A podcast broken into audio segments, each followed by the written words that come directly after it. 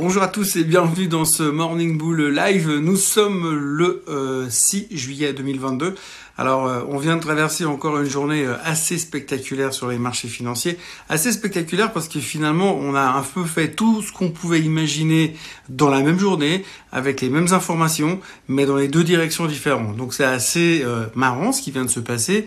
C'est assez symptomatique parce qu'aujourd'hui, depuis, en fait, depuis tout d'un coup, hier matin, vers 10 heures, on a pris conscience que cette fois, c'était sûr nous sommes en récession, en tout cas nous serons bientôt en récession et ça va euh, se compliquer énormément.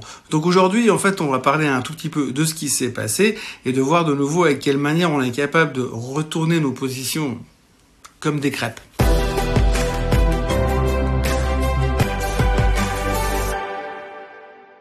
Donc la première chose qu'il faut retenir, c'est que, souvenez-vous, hier matin, on a déjà parlé dans cette même vidéo du fait que finalement, eh bien, euh, il y avait quand même deux trois données économiques qui disaient, qui laissaient supposer que les Américains allaient trouver une solution avec les Chinois pour euh, baisser ces taxes douanières, pour essayer d'améliorer euh, le niveau d'inflation aux États-Unis, puisque c'est le gros problème de Joe Biden aujourd'hui, c'est l'inflation américaine. Il faut absolument qu'il trouve un moyen de la faire baisser pour ne pas risquer de perdre les élections de mi-mandat euh, au mois de cet automne, en fait, tout simplement. Donc du coup, il est en gros stress, il faut trouver une solution. On parlait donc de faire baisser les tarifs douaniers en Chine. Puis tout d'un coup, dans le courant de la journée, allez savoir pourquoi, on a commencé à parler d'autre chose. On a pris conscience, pour je ne sais quelle raison, que nous allions rentrer en récession.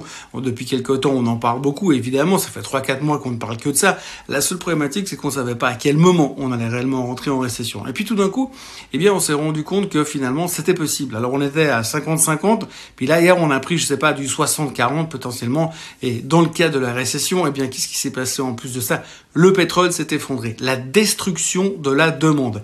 Et c'est ce qui a déclenché peut-être un petit peu tout ça. Alors souvenez-vous, hein, lors du Swissquote Trading Day le 15 juin, on parlait euh, sur le plateau du Trading Day comme quoi il n'y avait pas d'autre alternative au pétrole que la hausse, que c'était 150, 180, peut-être même 200 dollars le baril. Hier, il y avait un type de JP Morgan qui mentionnait 380 dollars. Et si euh, on, on, capait les prix du pétrole russe, et euh, là, tout d'un coup, hier, le baril s'est effondré. S'est effondré de 10%. On est passé sous les 100 dollars sur le WTI. Et tout ça, pourquoi? Eh bien, parce que destruction de la demande, parce que la récession arrive, c'est la merde totale. La récession est là, elle est bientôt là, on ne sait pas exactement quelle forme elle va prendre, mais on va s'en prendre plein les dents, le consommateur va se faire démonter. Enfin bref, euh, si on avait encore des doutes il y a 48 heures sur le fait que l'inflation euh, enfin, allait amener la récession, que cette hausse des taux pourrait amener la récession, eh bien alors depuis hier matin, on n'a plus aucun doute, la destruction de la, de la demande est là, plus personne ne va jamais faire le plein de sa voiture, plus personne ne prendra un avion pour partir en vacances, plus personne ne partira sur un bateau de croisière, plus personne ne va commander quoi que ce soit en Asie pour, pour autant que ça vienne avec un bateau qui a du pétrole dedans, enfin qui consomme du pétrole, qui tourne au pétrole.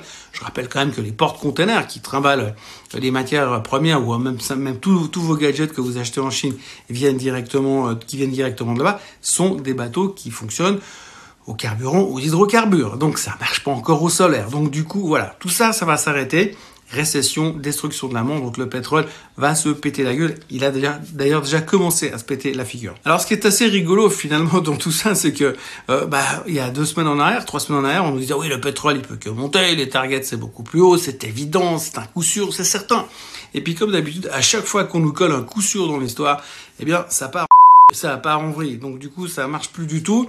Et puis, euh, ça va dans l'autre direction. Et donc là, on a vécu ça clairement. Eh bien, hier, le pétrole s'est effondré. Et du coup, ça a pas manqué.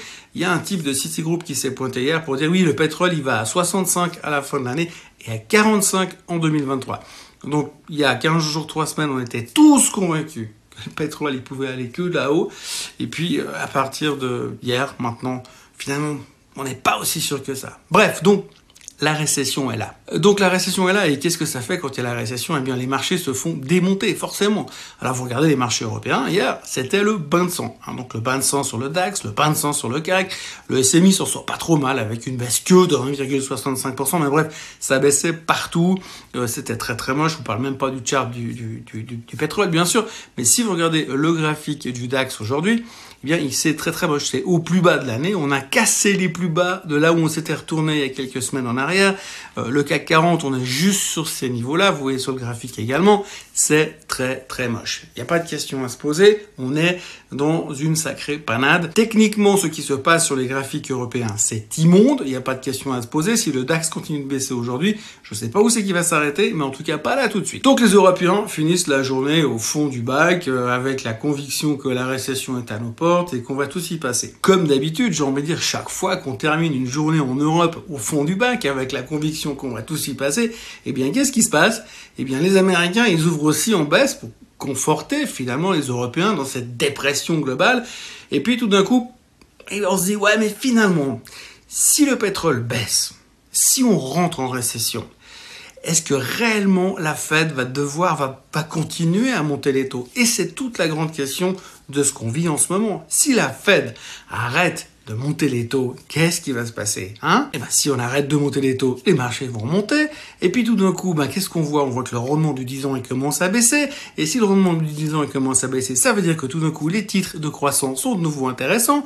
Donc qu'est-ce qu'on va faire? On va racheter de l'Apple, on va racheter du Microsoft, on va racheter de l'Amazon. Bref, donc du coup, on a rapidement analysé la chose. On s'est dit, de toute façon, Monsieur Powell, il va jamais pouvoir monter les taux beaucoup plus haut dans ces conditions parce qu'on va en récession. Et donc du coup, eh bien, le marché est reparti à la hausse. Donc on a déjà tout anticipé et tout ça en moins de 24 heures. Donc on est parti à la cave, casser les supports sur l'Europe à cause du risque de récession, défoncer le pétrole à cause du risque de destruction de la de la demande. Et puis tout d'un coup, on se retrouve là au fond du bac, au milieu de la soirée, et les Américains se disent ouais ben non, la fête, ils vont quand même donner un coup de main parce que Powell il est quand même vachement sympa. Donc voilà, est-ce que tout ça fait réellement du sens? Je suis pas monstre convaincu. D'ailleurs, ce matin, quand on regarde ce qui se passe sur les indices asiatiques, c'est pas l'euphorie. Au contraire, c'est même plutôt tout en baisse. Les, euh, les Asiatiques, ils ont bien entendu le mot récession plutôt que le mot croissance à la place de value. Hein. On n'est pas encore dans la phase de rotation de secteur. Et puis alors tout d'un coup, on nous a ressorti aussi cette, cette inversion, euh, cette inversion de la courbe inversion de la courbe. Vous vous souvenez, on a déjà parlé plusieurs fois. On a complètement oublié parce que tout le monde s'en fout depuis des semaines. Mais on reparle d'inversion de la courbe puisque le 10 ans et le 2 ans se sont recroisés brièvement hier. Donc du coup, ah, signal de récession. On est conforté dans ce signal de récession. On est conforté dans le sens que normalement, la Fed devrait arrêter de monter les taux. Ça paraît tellement logique. Aujourd'hui, on n'a plus qu'à attendre, voir un peu ce qui va se passer. Ce soir, on va voir les minutes du FOMC meeting qui vont sortir ce soir tard aux États-Unis. Et ces minutes du FOMC meeting vont nous donner une bonne idée de ce que la Fed a réellement l'intention de faire. Bon, il faut quand même juste savoir que quand la Fed a écrit ces minutes du FOMC meeting, c'était avant, hein, avant quand le pétrole était à 125 dollars. C'est pas tout à fait pareil donc comme réflexion.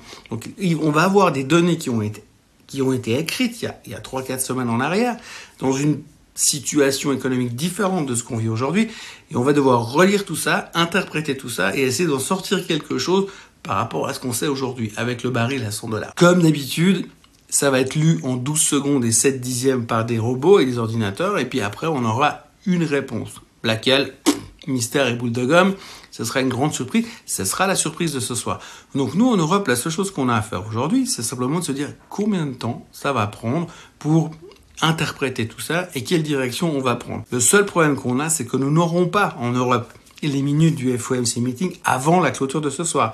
Il va falloir donc prendre encore un pari. Et si le pari c'est le même que hier, ça risque d'être très très moche. Enfin voilà, on est dans une situation très très complexe, très très compliquée au niveau technique en Europe, au niveau arrivée de la récession, au niveau interprétation entre inflation, récession et euh, interprétation de la Fed et action de la Fed. À côté de ça, il y a quand même la Banque Centrale Européenne qui va devoir se bouger les fesses à un moment ou à un autre, mais pour l'instant, c'est pas la préoccupation principale.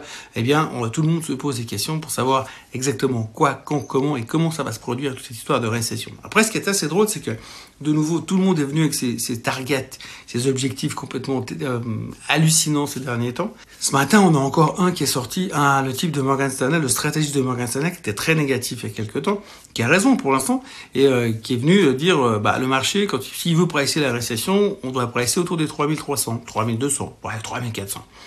Et puis aujourd'hui, il est revenu, enfin hier plutôt, il est revenu en disant, ah non, non, non, non, mais ça marche pas.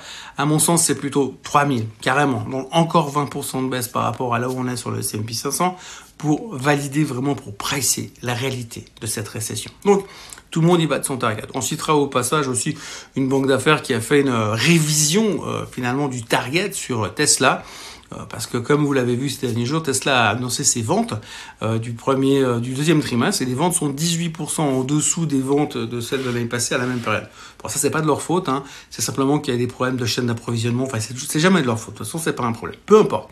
Donc, cette banque d'affaires américaine a fait un petit downgrade sur le price target en baissant son objectif de 41%. Donc, le nouveau target sur Tesla, c'est 385 dollars. Ce qui est assez rigolo encore une fois, c'est que hier, dans l'annonce du fait que les ventes étaient pourries chez Tesla et qu'en plus il y avait un seul downgrade massif, le titre prenait quand même 2,5%.